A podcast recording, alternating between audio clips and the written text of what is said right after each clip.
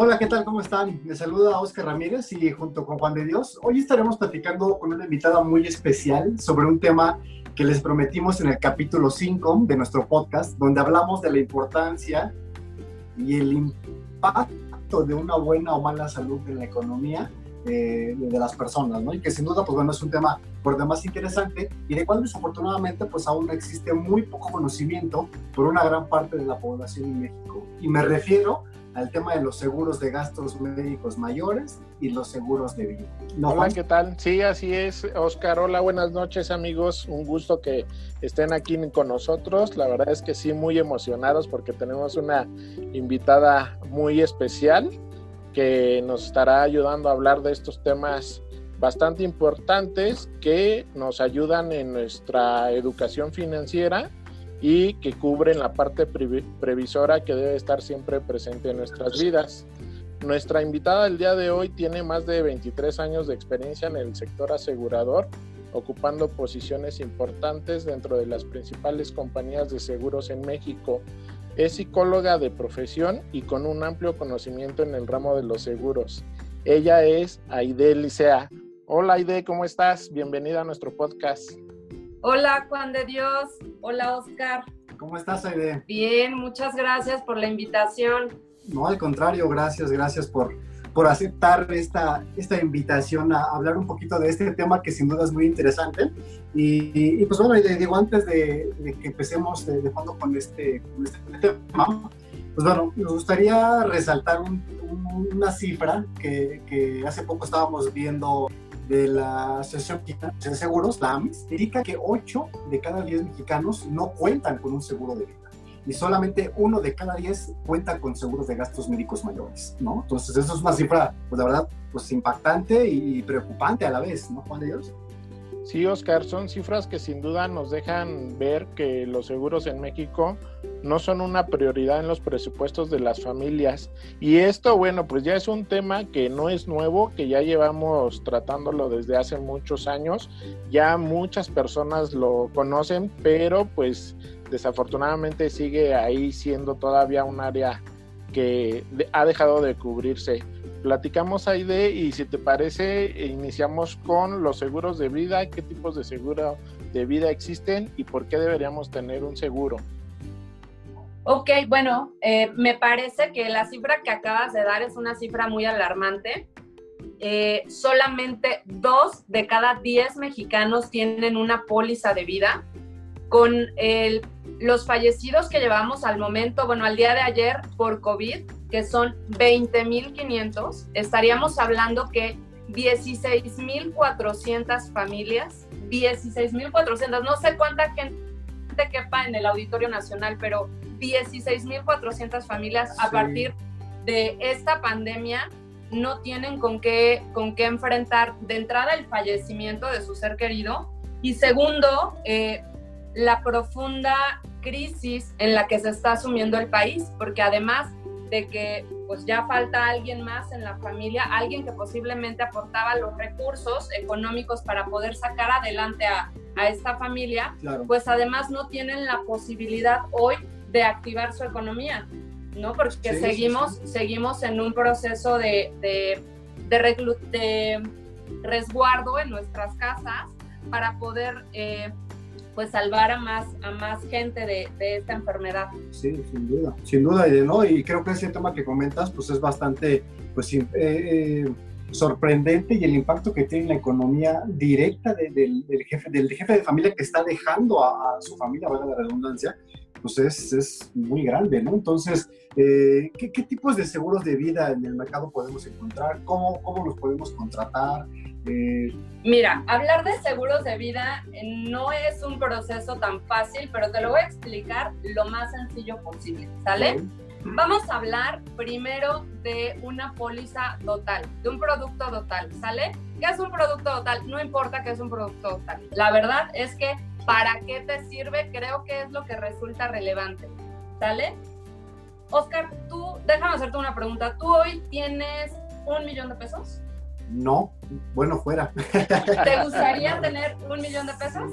Por supuesto que me gustaría, desde luego, sí, sí, sí. ¿Crees que ese millón de pesos te ayudaría en el futuro para tu retiro, para tener algún proyecto, poner un negocio, este, eh, pagar la escuela de tus hijos, no sé? Sí, sin duda, creo que, creo que ayudaría mucho a, a la estabilidad financiera, ¿no? Ya sea para invertir en algún proyecto, como bien dices, para el tema de mi retiro, que hoy en día pues no, nos preocupa mucho, ¿no? A las personas jóvenes eh, con este cambio de ley en nuestros afores, cómo nos vamos a retirar. Pues bueno, ese, ese tema genera cada vez más, eh, mayor conciencia, creo, en la gente joven. Claro. sin duda, ese millón de pesos, pues sería, pues administrarlo, ¿no? Para, ¿Cuánto tiempo te tardarías en ahorrar ese millón de pesos? no lo sé. Ese es un producto total. Ese es un producto, un producto total. Tú defines tener un millón de pesos, tú defines en cuánto tiempo vas a ahorrar ese millón de pesos, porque tú lo tienes que pagar, obviamente. Claro. Lo que te garantiza la aseguradora a la que tú decidas transferirle tu riesgo es que pase lo que pase, tú vas a tener ese millón de pesos. Ok. Punto número uno, si algo pasara en el camino, si Dios no lo quiera, tú fallecieras o te incapacitaras total y permanentemente, la compañía aseguradora a la que tú hayas decidido comprarle ese riesgo, te va a pagar tu millón de pesos por incapacidad. De verdad. Sí, o a tu familia, a tus beneficiarios, les va a pagar ese millón de pesos independientemente del momento en el que te encuentres, del plazo que estableciste para ahorrar tu millón de pesos. Ok. Ahora, si no pasa ninguna de estas dos situaciones muy lamentables que acabo de comentar, pues tú llegas al término de ese plazo y cobras tu millón de pesos, porque fue el acuerdo que le compraste a la aseguradora. ¿Sale? De acuerdo. Ahora, vamos a... Sí, sí, Juan de Dios, dime. Gracias. Este, aquí yo me estoy imaginando una situación y por lo cual se me hace muy interesante este producto.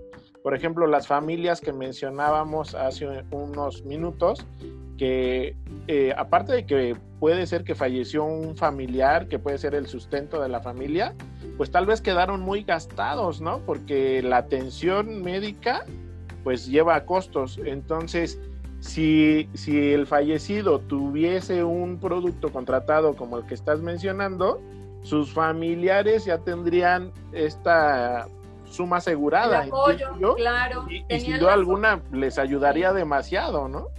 Por supuesto, bueno, de entrada no estarían empezando con números negativos. Ahorita todas estas familias empiezan con números negativos porque como bien dijiste, el tema de salud que enfrentaron requirió de ciertos recursos, recursos que no necesariamente tienes previstos en tu presupuesto para poder gastar. Además de eso, suma el costo de un funeral, que no es barato, pero además suma el ingreso que ya no va a llegar. Entonces estas familias están iniciando con números rojos, o sea, ya tienen una deuda. Sí, sí, sí, y un impacto directo en su bolsillo, ¿no? Claro, por supuesto. Pero este tipo de seguros, Juan de Dios y Oscar, no es un seguro que esté previsto para todo el mundo. Es súper importante, súper importante que puedas eh, tener un asesor de seguros, un asesor que esté eh, perfectamente eh, certificado por la Comisión Nacional de Seguros y Fianzas, porque este asesor lo que va a hacer es ayudarte a crear un, a comprar el mejor plan para ti y para tus finanzas porque no necesariamente toda la gente tiene los recursos suficientes para pagar una póliza de este tipo. Sin embargo, sí hay otro tipo de seguros de vida que están al alcance del bolsillo de cualquier persona. Deberían, ser, deberían de hecho ser parte de la canasta básica. Por ejemplo, los seguros temporales. Los seguros temporales tú pagas por la edad que tengas y por el estado de salud que tengas. Por ejemplo, Ustedes dos son personas muy jóvenes, muy jóvenes. En este momento, ustedes pueden decidir, oye, yo sí quiero dejarle a mi familia un millón de pesos en caso de que yo no esté. No me interesa recuperarlo en el futuro, no me interesa ahorrarlo. Quiero a ti, compañía de seguros, transferirte este riesgo y tú por una cantidad que resulta puede ser muy adaptable. No te puedo decir qué, qué, monto exactamente porque depende de cada compañía de seguros y de cada producto, pero son, son cantidades que créeme, si rondan los mil pesos mensuales es mucho. Sobre todo por las edades que ustedes tienen. Mil pesos mensuales, si tú entraras a una tanda de a mil pesos mensuales, ¿cuándo te tocaría el número del millón de pesos? No, pues no sé. 20, 30 años. si bien nos va, ¿no? Si es que no se nos pela lo, la, tandita. Claro, justamente esta es la ventaja de, además, ¿cuántos socios necesitarías? ¿Cuántos, ¿Cuántas personas que aporten su... Exacto, que aporten su número para pagarte tu millón de pesos cuando te toque. Claro. Lo que hace la compañía de seguros justamente es comprar ese riesgo y decirte, oye, mientras tú pagues, no te preocupes, tienes asegurado desde ahorita tu millón de pesos. Personalmente, me parece la forma más barata de comprar dinero. De comprar dinero porque realmente no sabes, pues, hasta cuándo tienes la vida comprada. Sí, sí, sí, sí, sí. Y está Definitivamente. ¿no? Y ese es Totalmente garantizado. Perfecto, ese otro, es otro tipo de seguro. Nosotros hablamos del total, hablamos del temporal. Y hay otros seguros. Hay un sí, hay seguros universales, hay planes en los que tú defines desde ahorita, oye, yo quiero pagar o tengo la posibilidad de pagar 3 mil pesos de manera mensual durante 20 años. Ah, bueno, pues por 3 mil pesos, por 20 años, tú vas a comprar una suma asegurada. ¿Qué es una suma asegurada? Este millón de pesos. Te estoy diciendo la cantidad por decir, ¿eh? Realmente no estoy, no estoy segura que te alcance para el millón de pesos porque va a depender del momento de vida en el que estés cuando lo compres. Ustedes que son muy jóvenes, por supuesto que podrían tener acceso, de hecho, muy probablemente a sumas aseguradas mayores. Pero lo que hace la compañía es decirte, bueno, pues Juan de Dios, Oscar, está bien, pactamos que por 3 mil pesos al mes durante 20 años, yo te voy a garantizar que en el momento que tú faltes vas a tener un millón de pesos para tu familia. Al término de estos 20 años, ¿hay alguna posibilidad de que tú continúes asegurado dependiendo del plan que hayas contratado o bien que hayas contratado un plan por 20 años. Hay seguros que tú compras por ciertos plazos. Puedes comprarlo a 10, a 15, a 20. Tú decides a cuánto tiempo quieres comprar tus planes. Personalmente, me parece que los seguros temporales son lo ideal porque son los más económicos, porque puedes acceder a sumas aseguradas mayores y porque realmente estás pagando por el riesgo que le estás transfiriendo a la compañía aseguradora. Y bueno, lo tienes garantizado pues para siempre, ¿no? Sí, claro exactamente. Ok. Adicional, perdóname, adicional, eh, bueno, muchos seguros tienen algunas otras coberturas como esta que yo les comentaba sobre la indemnización eh, por incapacidad total y permanente, en donde te dan una suma asegurada igual a la que contrataste y después al fallecimiento vuelven a pagarle a tu familia otra suma asegurada igual, es decir, pues estás como, tú pagaste por una suma y la compañía te está pagando dos. Oye, en términos prácticos para la gente que nos escucha es, oye, si hoy, por ejemplo, eh, yo tengo un accidente y ya no puedo desempeñar eh, mi trabajo que hoy en día estoy realizando, eh, este seguro me da una me paga una suma asegurada. Así es lo que hayas contratado. Si por ejemplo, estamos hablando del millón de pesos. Sí, claro. Si contrataste ese millón de pesos, en el momento en el que te dictaminan una incapacidad total y permanente para desarrollar eh, la labor o la, la actividad por, para la que estás capacitado, sí. en ese momento la compañía de seguros le, te paga el millón de pesos para lo que tú quieras. Okay. Puedes utilizarlo para algún tratamiento, para comprar algún bien y rentarlo y recibir este, algún ingreso en el futuro, ¿no? Pues también pensemos que tú vas a dejar de generar ingresos. Totalmente.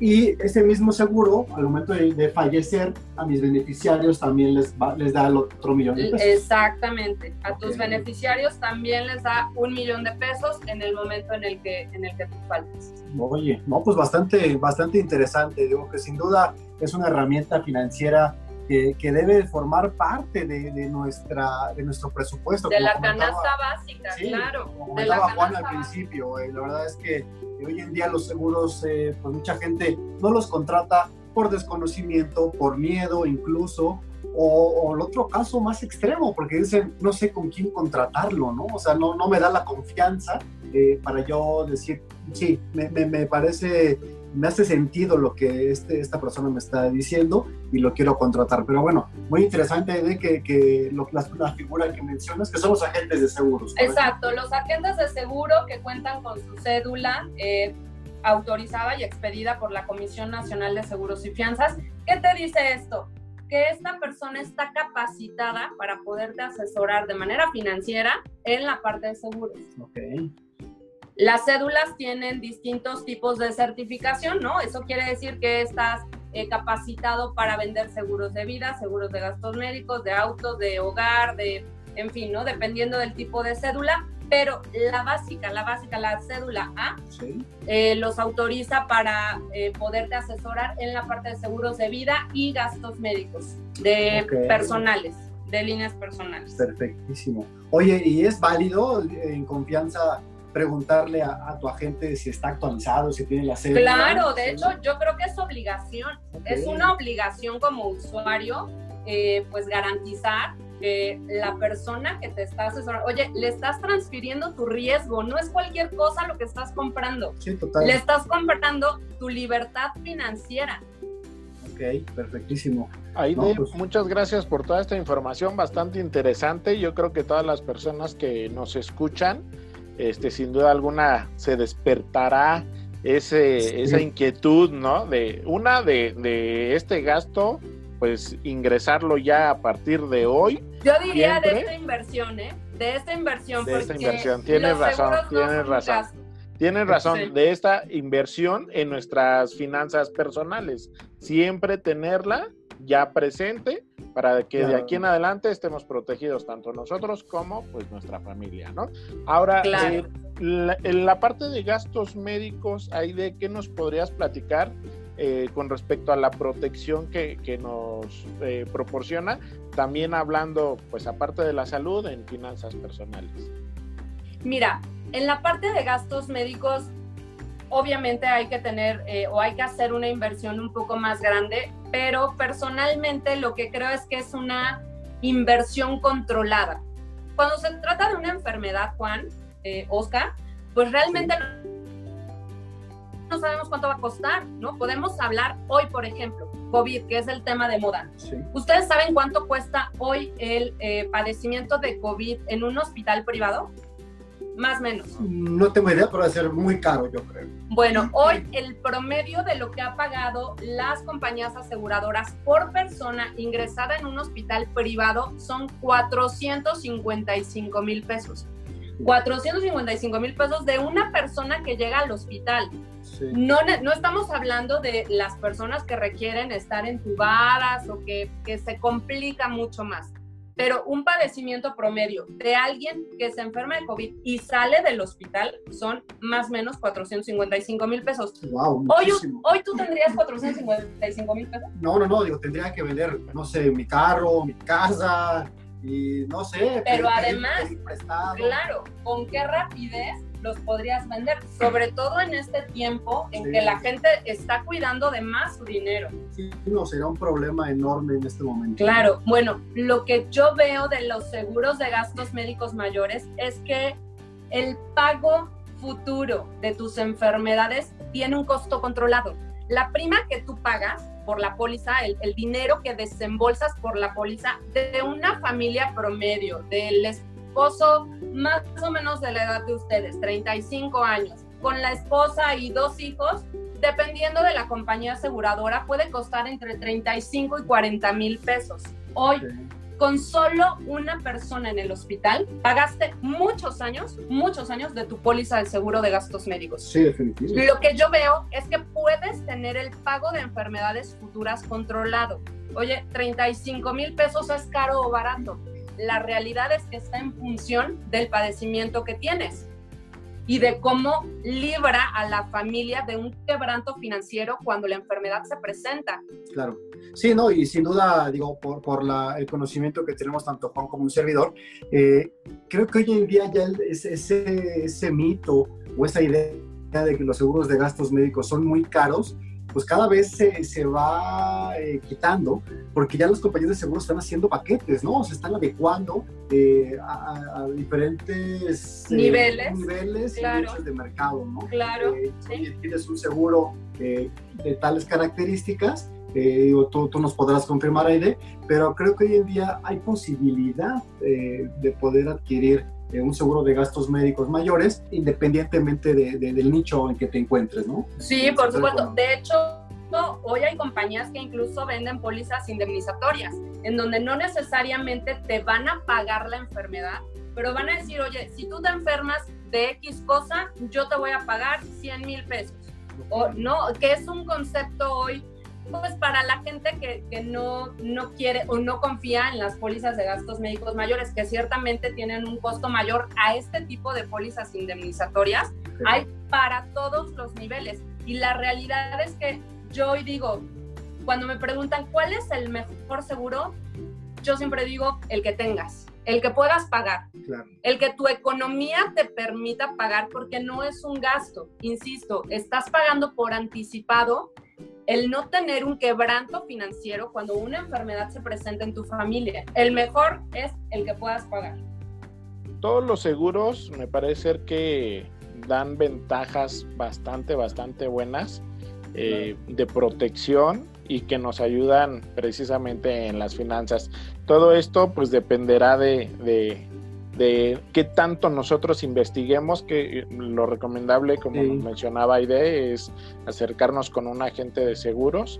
Entonces los invitamos a todos a que investiguen estos temas que son bastante interesantes. Más adelante, ojalá Aide nos vuelva a, regalar otra, eh, bueno, a aceptar más bien otra invitación y seguiremos platicando de, del tema de seguros. Aide, pues la verdad es que toda esta información es bastante interesante.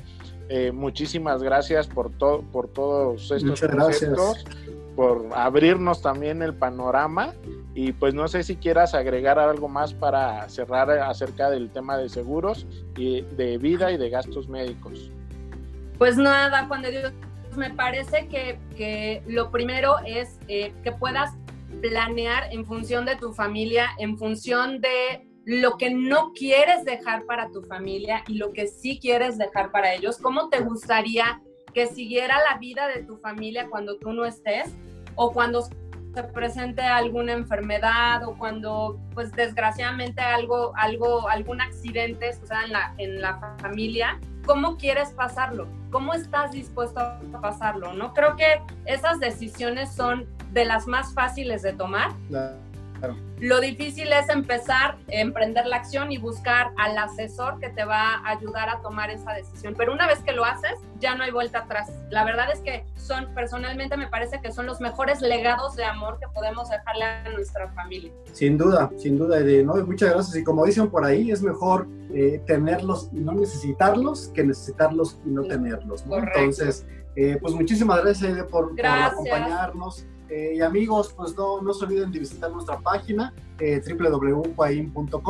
nuestras redes sociales en Facebook, en YouTube, eh, nuestro podcast, por supuesto, que está en diferentes plataformas. Eh, y pues bueno, bienvenidos a la Libertad Financiera. Muchas gracias, Juan. Gracias, Oscar. Gracias, Aide. Hasta pronto. Hasta pronto.